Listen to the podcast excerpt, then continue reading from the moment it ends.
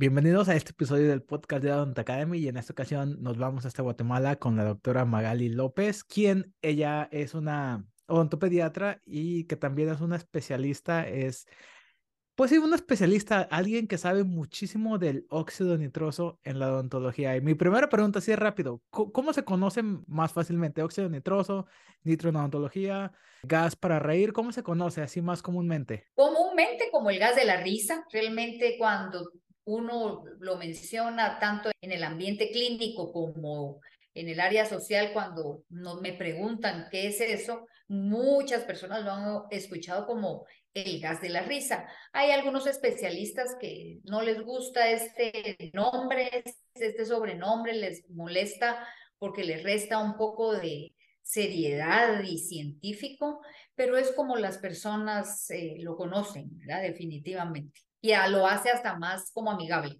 Sí, sí, como que de repente si les dices a un paciente, oye, te voy a poner óxido nitroso, a lo mejor se van a decir, oye, pero que eso no se lo ponen los carros, a lo mejor. Exactamente, Rápidos y Furiosos lo hicieron. Ándale, lo hicieron pues, popular, yo, yo de ahí lo conozco. Totalmente, así es. Muy bien, doctora Magali. ¿Por qué no nos cuentas un poquito de ti? Porque obviamente, pues ya les mencioné que eres odontopediatra, ya les mencioné que vives en Guatemala, pero definitivamente dejamos fuera muchísima información. Es importante saber sobre ti.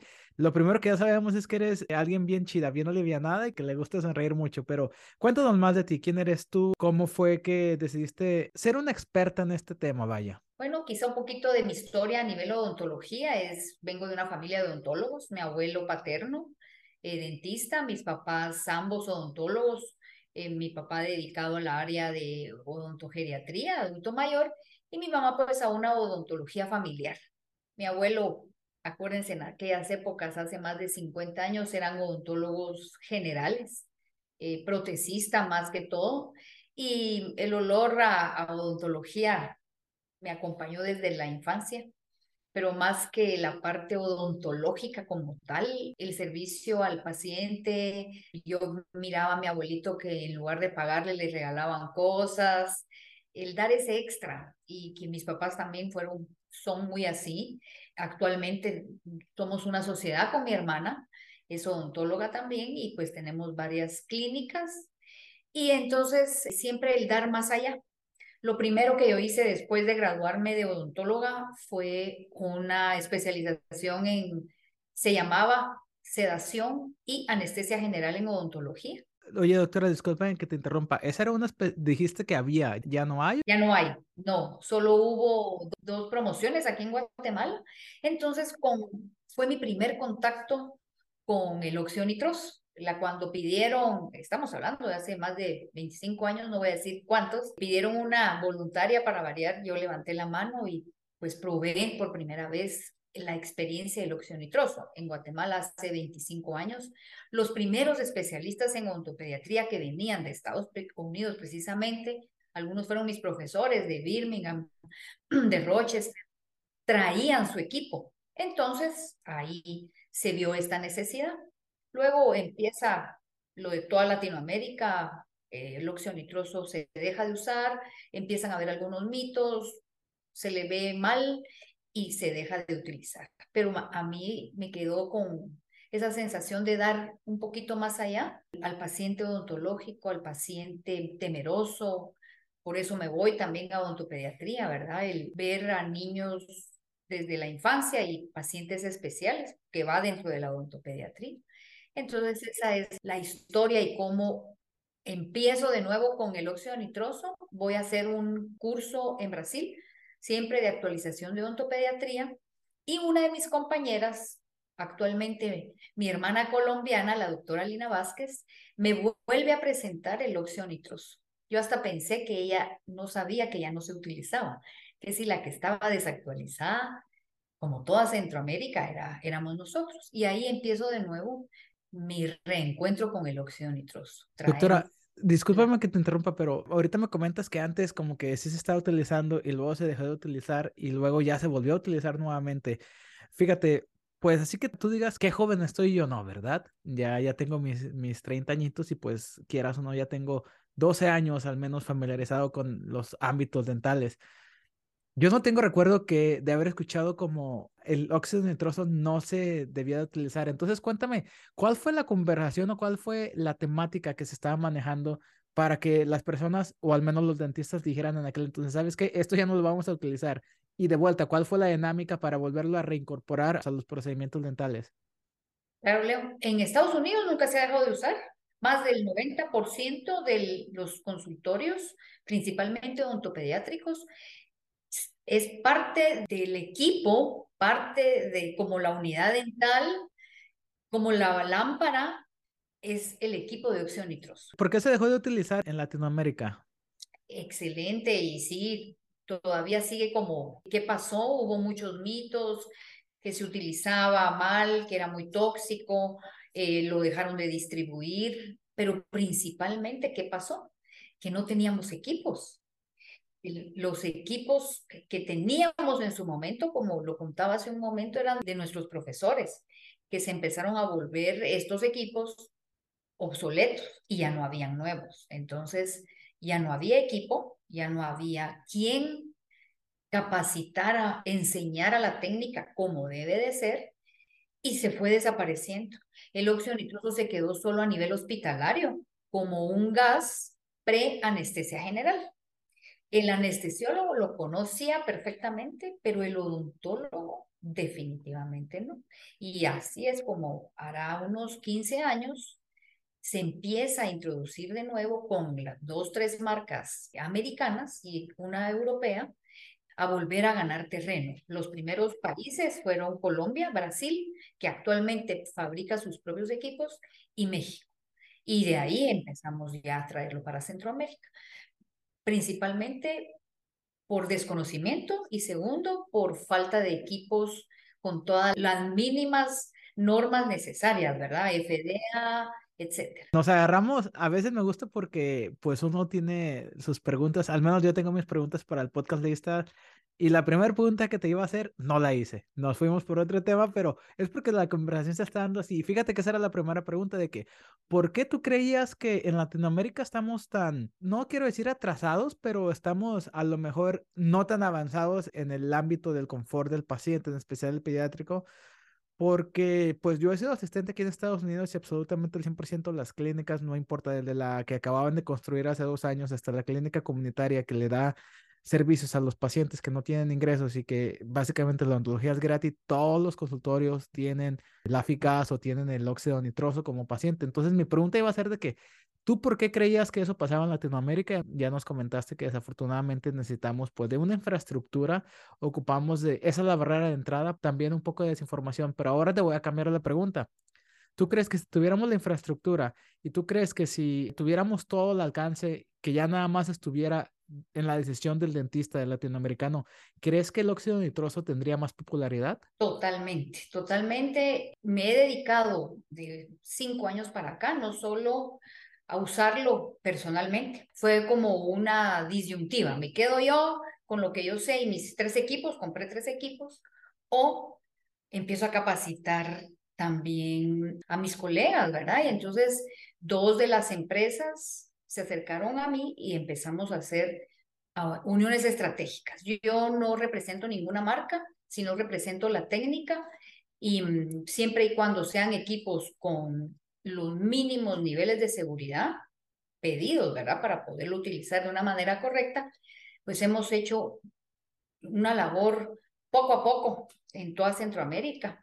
Y entonces, realmente, si tuviéramos la facilidad, hasta por costos, yo creo que en todas las clínicas tuviéramos el equipo portátil, que son los tres que yo tengo, y también tengo el de los tanques grandes fijos, que generalmente así lo tienen los consultorios en Estados Unidos y en Canadá, que es lo más común. Aquí lo tenemos más fácilmente como equipo portátil y es la manera como yo lo he dado a conocer. Voy a los consultorios de mis colegas, voy a dar sedación a sus pacientes y así se van enamorando del sistema y de la técnica y al final pues compran sus equipos y hacemos los cursos de capacitación, porque realmente en Centroamérica soy la única persona que está capacitando y certificando a los colegas. Actualmente ya no solo odontopediatras, sino todas las especialidades, ¿verdad? Así es.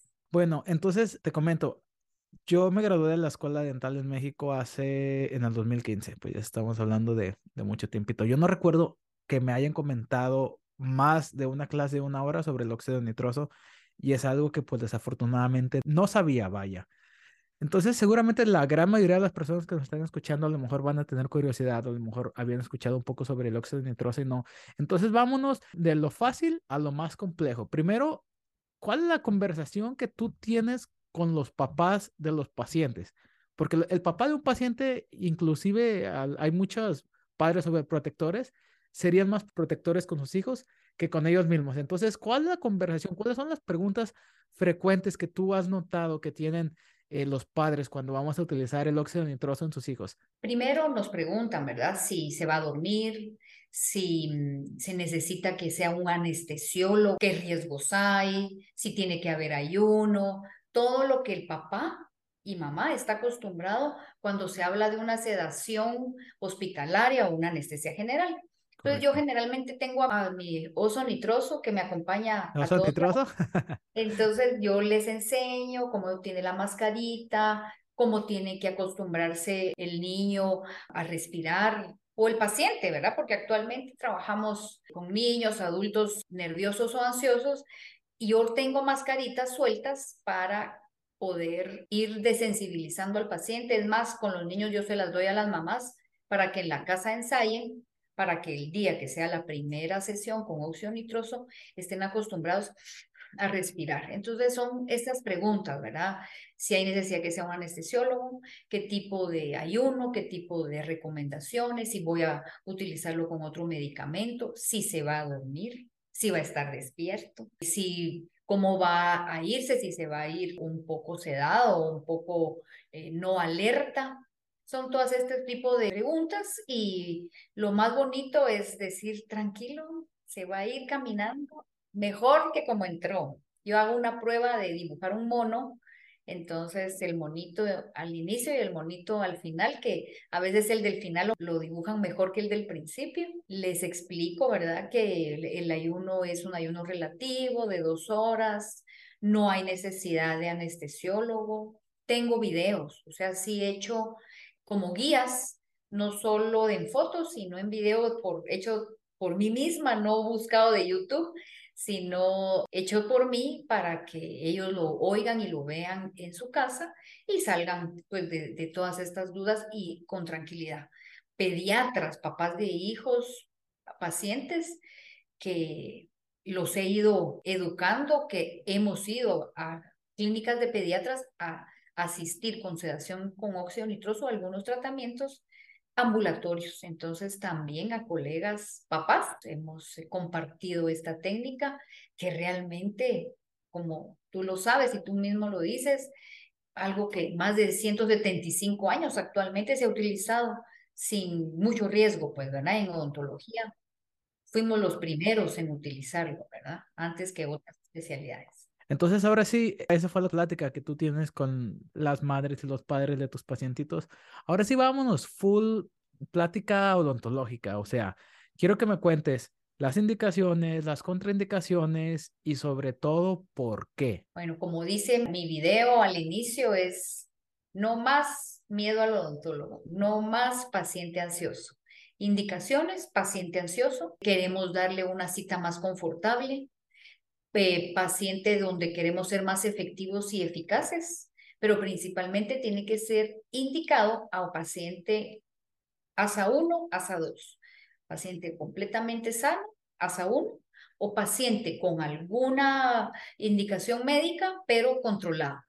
Ejemplo, un asmático, controlado, no en crisis. Un hipertenso, controlado. Una persona que padece diabetes, controlado, que sería un ASA2. Esas son las indicaciones desde niño. La teoría nos dice niños más o menos a los cuatro años hasta los 102 años, siempre y cuando estén entre ASA1 y ASA2.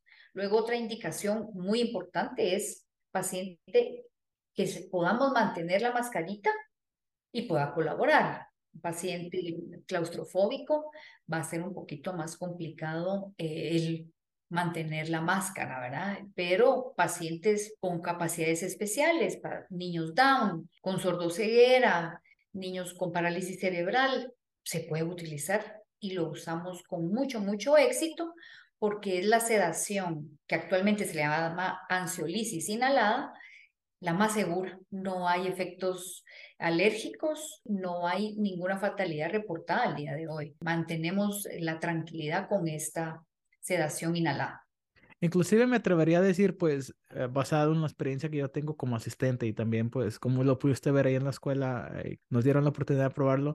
Ahorita los sistemas están a prueba tontos, o sea, no te dejan meterle más cuando estás haciendo la dosificación. No puedes pasar de un tanto nivel de, nitro porque ya la máquina no te deja, o sea, esa prueba de tontos, vaya. Exactamente, o sea, los, todas las máquinas actuales tienen un máximo de 70% de óxido nitroso y 30% de oxígeno, donde en el momento, por alguna casualidad, se nos termina el oxígeno, inmediatamente la máquina cierra el paso de óxido nitroso y revierte la sedación. Entonces, no nos podemos pasar, que eran como las máquinas, lo que hablábamos al inicio, la experiencia que les conté, esas primeras máquinas, todo era manual.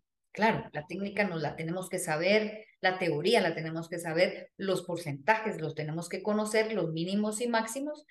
Entonces, al conocer eso, estas máquinas se podían regular perfectamente, pero sí podíamos dar un 100% de óxido nitroso. Que ahí sí hay problema. Ahí sí hay problema, porque solo el óxido nitroso en el sistema nervioso central, si nos da, puede llegar hasta la muerte pero sí nos da alucinaciones. Por eso se le llama el gas de la risa, porque se usaba en ferias, se usaba en circos, porque no se usaba la mezcla óxido nitroso oxígeno, sino solo óxido nitroso, y por eso da esa euforia y estas alucinaciones.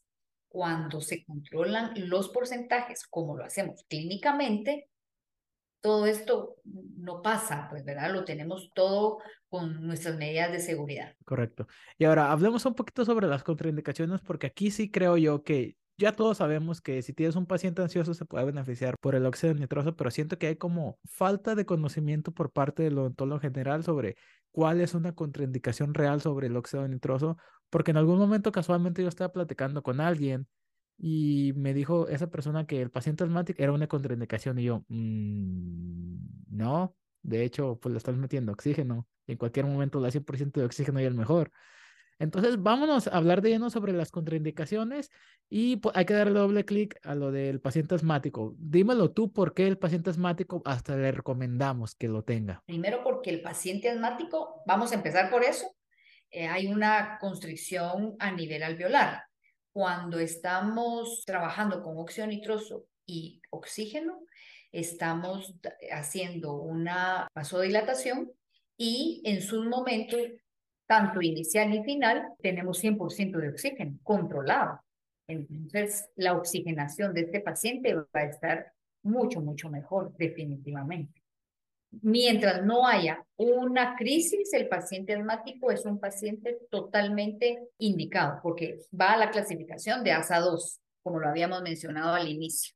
Luego, contraindicación real en nuestra vida diaria, paciente hacia 3 para arriba, paciente médicamente comprometido y no controlado. Esa es una. Dos, pacientes que estén tomando algún medicamento opioide o algún medicamento antidepresivo que no puedan dejarlo de tomar, porque uno tiene que ver la interconsulta con el médico y con el propio paciente. Por eso la triage, ¿verdad? La, clasificación y la evaluación del paciente es ideal y es lo necesario para conocer qué medicamentos está tomando. Entonces, algunas interacciones de medicamentos, eh, aún los relajantes musculares. Actualmente todos nuestros pacientes eh, fit y superatletas que generalmente toman relajante muscular, puede haber una interacción con el óxido nitroso y oxígeno, porque si nos acordamos, su órgano diana, o sea, va dirigido al sistema nervioso central. Entonces ahí va a haber una interacción y por eso estos medicamentos no están indicados para ser utilizados mientras vamos a hacer la técnica de sedación inhalada, porque se nos pueden profundizar. Sea, puede haber una profundización de la sedación, que no nos vamos a quedar solo en la ansiolisis, sino una sedación más profunda y entonces ya tenemos riesgo en nuestro sillón dental. Entonces, principalmente contraindicación como tal no hay, pero sí hay situaciones que nos ponen alerta. Supongamos alguien que tiene otitis momentánea, ¿verdad? Pero todo esto con medicamento va a resolverse. Pero alguien que tiene otitis o tubitos en su tímpano por el gas a presión tampoco es eh, recomendado porque luego puede haber un dolor de oído más fuerte. Personas que han tenido cirugía craneal por la misma presión de oxígeno entonces son las contraindicaciones reales, pero que al final son pacientes que ya no son asados. Entonces desde el principio se descarta, ¿verdad? Básicamente, de ahí no hay contraindicaciones. Niños menores de cuatro años que no colaboren con el uso de la mascarita también es una contraindicación. Yo he tenido, y como tú dices, Leo, a veces los colegas me llaman, doctora, tengo un paciente, ¿y qué edad tiene? Un año. No, o sea, es que no se deja. Entonces se lo voy a mandar para que le ponga óxido nitroso. No, es así, definitivamente conociendo para qué es este tipo de sedación consciente, entonces vamos aprendiendo a clasificar al paciente, que con estos niños se usa otro tipo de manejo de comportamiento para poderles trabajar, ¿verdad? Definitivamente. Entonces, ¿qué te parece hacemos una pequeña dinámica? Ya hemos estado como tocando distintas partes del protocolo, pero no hemos hablado del protocolo como tal. Entonces, ¿qué te parece si nos das el protocolo desde el inicio que ya lo comentaste, que es pues la educación, en especial cuando es un niño pequeño, mandarlo a su casita, que su mamá le ayude a practicar. Entonces, ¿cuál es el protocolo desde el inicio hasta el final? Ya platicamos poquito que tenemos que hacer el flush antes y después de oxígeno, pero dándolo tú desde el principio, desde la educación hasta que le quito la máscara. Pues primero educar a los padres, sacar todas las dudas y exponer las inquietudes que puedan tener de la técnica, lo que han oído ¿Qué es lo que nos pasa aquí en Guatemala? Tenemos un grupo de anestesiólogos que está en contra de esta técnica por desconocimiento. Entonces, educación, empezamos. Luego, de sensibilización, tanto para los padres, entrego la mascarita, como para cuando es paciente adulto, ensayamos a solo respiración nasal para cuando ya empecemos la técnica. Luego tengo, por supuesto, consentimiento informado, ¿verdad? Sobre la técnica en sí como siempre tiene que haber todos los riesgos posibles, que a veces los pacientes se asustan, pero yo les explico, es más riesgoso la propia anestesia, la lidocaína, la, nuestra anestesia local, que el óxido nitroso. Entonces, nuestro consentimiento informado, también tengo una hoja de indicaciones sobre dieta. Esto es un tema, a veces eh, la literatura nos dice dos horas, tres horas y hay una línea donde no hay dieta. Yo prefiero dos horas, algo liviano previo al procedimiento. Entonces, todo esto por escrito se lo enviamos a, a, los papás o al paciente. Dieta, venir con ropa cómoda. Cualquier duda, expresarla. Si tiene alguna enfermedad respiratoria, gripe, que tenga su nariz con cierta secreción, porque necesitamos que la respiración la vía respiratoria superior nasal esté totalmente libre. Entonces, si se explica que si tiene algún síntoma de resfriado, de enfermedad gripal, más ahora, ¿verdad? Con todas estas, favor avisar para reprogramar el procedimiento. Entonces, esto vamos claros, el paciente llega, de nuevo, eh, recordamos la mascarita y se coloca la máscara, la cual ya se probó porque vienen en small, medium y large, entonces ya se probó con el tamaño ideal porque tiene que sellar totalmente el área nasal. Si se escapa, no vamos a conseguir el efecto deseado. Entonces ya tenemos la mascarita, el tamaño eh, ideal, la colocamos, presionamos bien las mangueras para que todo el mundo esté cómodo y empezamos con solo oxígeno. Más o menos tres minutos, solo oxígeno para limpiar todas las vías respiratorias, sacamos nitrógeno, etcétera, entonces solo nos quedamos al 100% de oxígeno, tres minutos, y luego vamos trabajando con los porcentajes. Háblame un poquito de los porcentajes, Doc. Sí, vamos. El aparato va a tener, puede ser digital o puede ser análogo, va a ir desde el 100% de oxígeno y cero de óxido nitroso. Vamos subiendo cada minuto 10, eh, porcentaje de 10, 90, 10, 80, 20, 70, 30. Generalmente en los primeros 15 segundos, la fisiología del cuerpo ya vamos a ver cambios. 15 segundos pero clínicamente lo vamos a ver hasta entre los 3 y 5 minutos. En un porcentaje del 60% de oxígeno y 40% de nitroso. La teoría nos dice que lo ideal es 50-50. Ahí vamos a empezar a ver una sonrisa, empieza a decir el paciente que sienta un poquito pesado el pecho, podemos sentir cosquillas en pies y piernas, cosquillas en labios y mejillas, los ojos se ponen un poquito vidriosos, ojos soñadores, les digo yo, y cuando hablan, la lengua se pone un poco pesada. Entonces son los signos que podemos ir evaluando. No todos los pacientes tienen los mismos signos, ni todos. Por eso es que no debemos de sobreinformar ni a los papás ni al paciente. Digamos, no podemos decir, mire, puede que sienta esto y esto y esto y esto. No, porque el paciente está ansioso de qué va a sentir, porque le dijimos un menú de 10. No, no se le dice absolutamente nada, sino que vamos observando el mismo paciente, vamos hablando, el paciente no se va a dormir, siempre nos va a contestar. Mientras, digamos, yo utilizo la técnica, ya en este momento puedo empezar a trabajar. Sí tengo que usar anestesia local, ¿verdad? es una pregunta muy frecuente. Sí, siempre, porque se cree que es una analgesia completa, una anestesia que es bloqueo del dolor, ¿no? El dolor se sigue sintiendo, pero como aquel chiste del lorito, tal vez ustedes se acuerdan, que decía, entra un loro a, a un bar y pide un trago y toma el trago y el bartender le dice, ¿qué sientes? Nada. Luego pide otro. Como el décimo trago, ¿qué sientes? Nada, no siento el pico, no siento las alas, no siento, o sea, realmente igual. Es una sensación de siento el dolor, pero no me importa. La percepción del dolor se altera y no molesta. Es más, puede, pero el dolor ahí está. puede haber un poquito de hasta amnesia, de no acordarse de la inserción de la aguja, pero sí tenemos que usar anestesia local.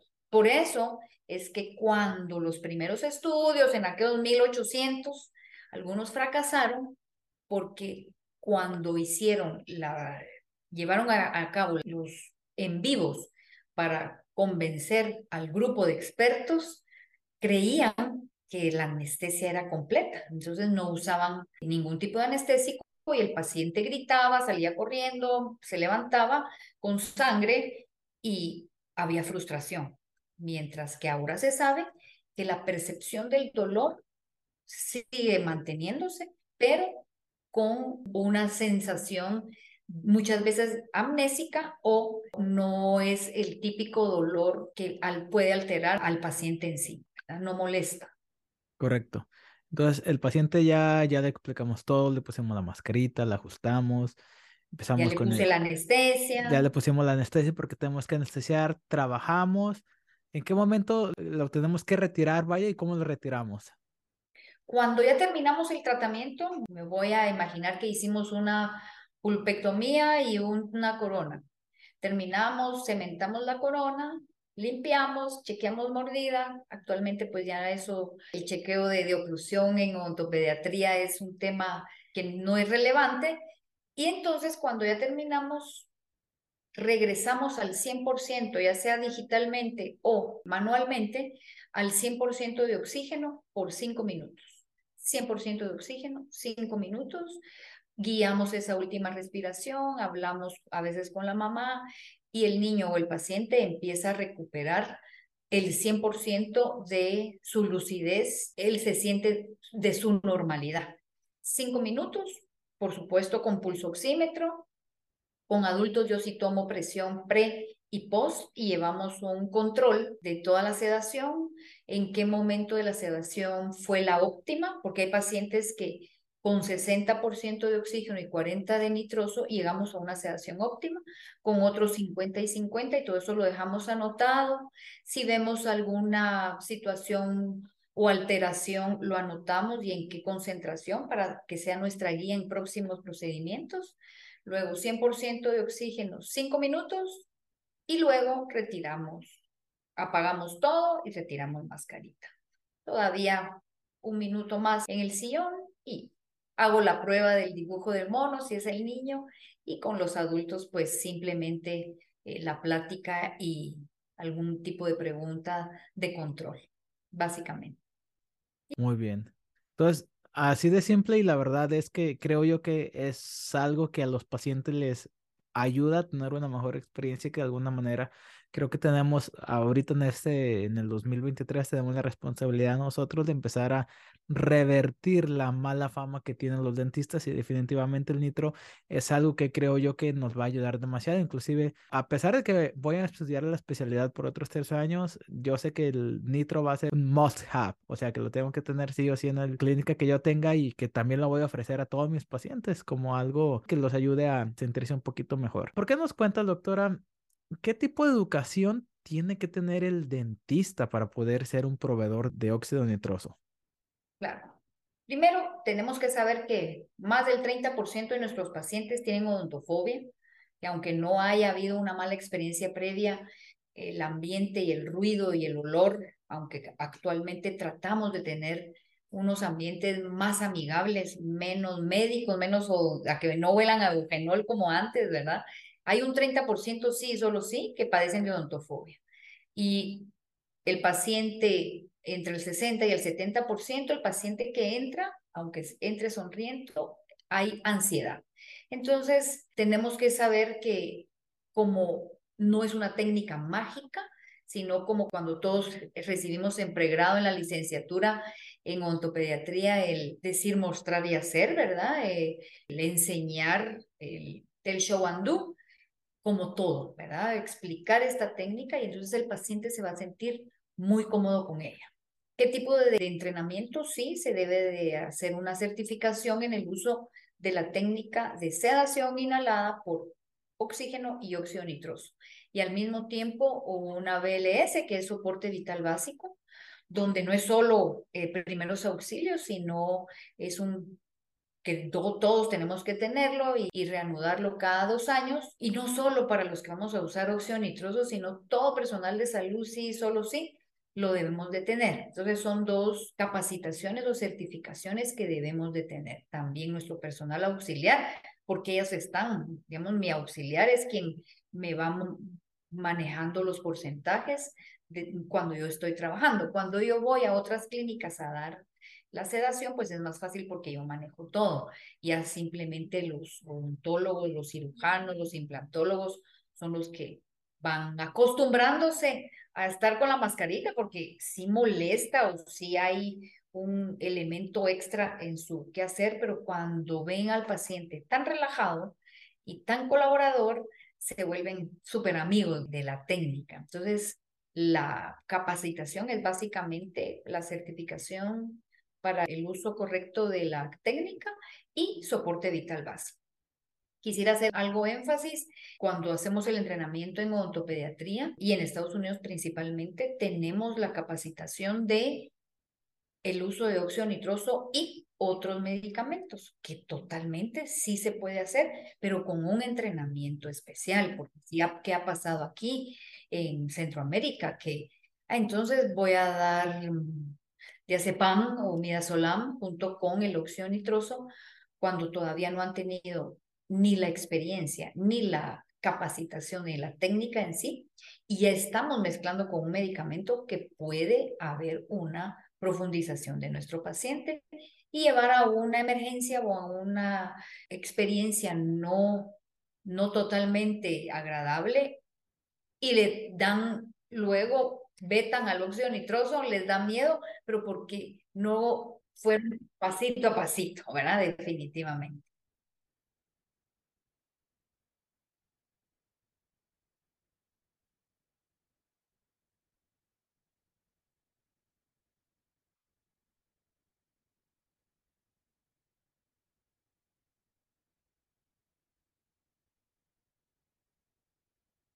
El equipo en sí, digamos, el cerebro del equipo es el mismo. Es un mezclador de gases básicamente, la verdad muy sencillo. Las características es que tienen que manejar estas normas de seguridad, que son los mínimos y máximos. Mínimos de oxígeno y máximos de óxido nitroso, sus alarmas. Entonces, el cerebro en sí, la mezcladora, ya sea digital o análoga, es igual. Luego, la instalación de cilindros, el tipo H, que es el hospitalario, es el cilindro grande, es para un equipo que no lo vamos a mover.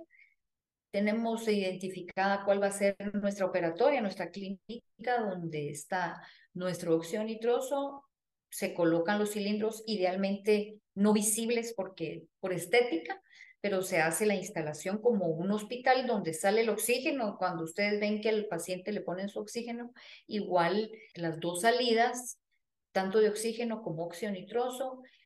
El oxígeno en Estados Unidos y en toda Latinoamérica es de color verde y el óxido nitroso es de color azul. Entonces, esas son una, otra de las medidas de seguridad donde nunca vamos a conectar de una manera errónea nuestros, tanto nuestras mangueras como nuestros cilindros. Entonces, cuando estamos fijas, los cilindros están idealmente en un cuarto especial y sus salidas, tanto el azul como el verde, para nuestras mezcladoras, que es donde lo vamos a ir manejando los porcentajes. Luego los equipos que manejamos aquí en Centroamérica son los portátiles de un cilindro tipo E, pequeño, un metro más o menos, y exactamente el mismo concentrador, el mismo cerebro, ¿verdad? La misma caja de control y las mangueras, pero van a cilindros más pequeños, donde yo, si yo tengo tres operatorias, tienen rodos, puedo llevármelo muy fácilmente de una operatoria a otra. A mí me funciona, aquí en Guatemala soy la única que voy a otros consultorios, fácil, subo en mi camioneta, lo bajo y perfectamente sin ningún problema ni ninguna ayuda. Son equipos muy, muy amigables para armar y desarmar, no hay ningún problema. Entonces, a nivel equipo, uno tiene que elegir, ¿verdad? Digamos, yo en mi consultorio propio, si tengo mi operatoria donde está fijo, no muevo, pero aparte tengo mis equipos de manera portátil. Correcto. Muy, bien, doctora Magali. Muchísimas gracias por este episodio. Yo creo que mucha gente lo va a escuchar y esperemos que poco a poco vayamos a, pues, trayendo de vuelta la palabra mainstream como más pues sí, como más común, vaya, la utilización del óxido nitroso en cuanto a la odontología, porque como lo comentamos fuera de cámaras, yo tengo un video y de repente hay muchas preguntas que no se deberían de estar haciendo si el público estuviera bien informado y si nosotros como dentistas pudiéramos haber dado esa opción, ¿verdad? Entonces, agradezco muchísimo de tu tiempo y ha sido un placer tenerte aquí con nosotros. Gracias, Leo, igualmente. La verdad quiero invitar a todos los estudiantes de odontología, los de especialidad y a todos los amigos, colegas de América Latina y los que aún no se animan, no porque podemos tener actualmente la tecnología está en nuestras carreras, el flow digital, el láser, el CAD-CAM, los CEREC, todas estas tecnologías tan divinas que cada vez vamos más hacia adelante y vamos haciendo una odontología de punta. Pero si tenemos un paciente miedoso, ansioso, no va a regresar a hacerse la, el tratamiento. Entonces son presupuestos, hablemos eh, de hasta el retorno económico. Primero, nuestras citas van a ser más efectivas y eficaces porque son más rápidas, el paciente colabora más, usamos menos anestésico local. Entonces son citas más eficientes y más eficaces. Y segundo, todos estos juguetes que tenemos ahora los vamos a poder utilizar con más tranquilidad. Los pacientes entran mucho más contentos y tranquilos y se van más contentos y tranquilos. Esto es un retorno. El retorno eh, no solo a nivel servicio al cliente, sino el retorno económico. Ustedes van a ir viendo, no se los dijo Magali López, lo van a ver en su día a día porque el paciente sabe que va a tener una cita placentera, definitivamente. Perfecto, no lo puede haber hecho mejor, doctora. Esperemos que pues en el futuro se haga una práctica más cotidiana y la odontología ojalá que tenga una mejor percepción en el público. Así es, así es, Leo. Pues muchas gracias por la oportunidad también y poder también compartir con todo este mundo de Odonto. Muy bien, muchísimas gracias, doctora. Y pues ahí lo tienen, amigos. En este episodio aprendimos demasiado, estuvo muy interesante y pues nos vemos en el próximo video. Doctora, muchísimas gracias. Adiós. Adiós.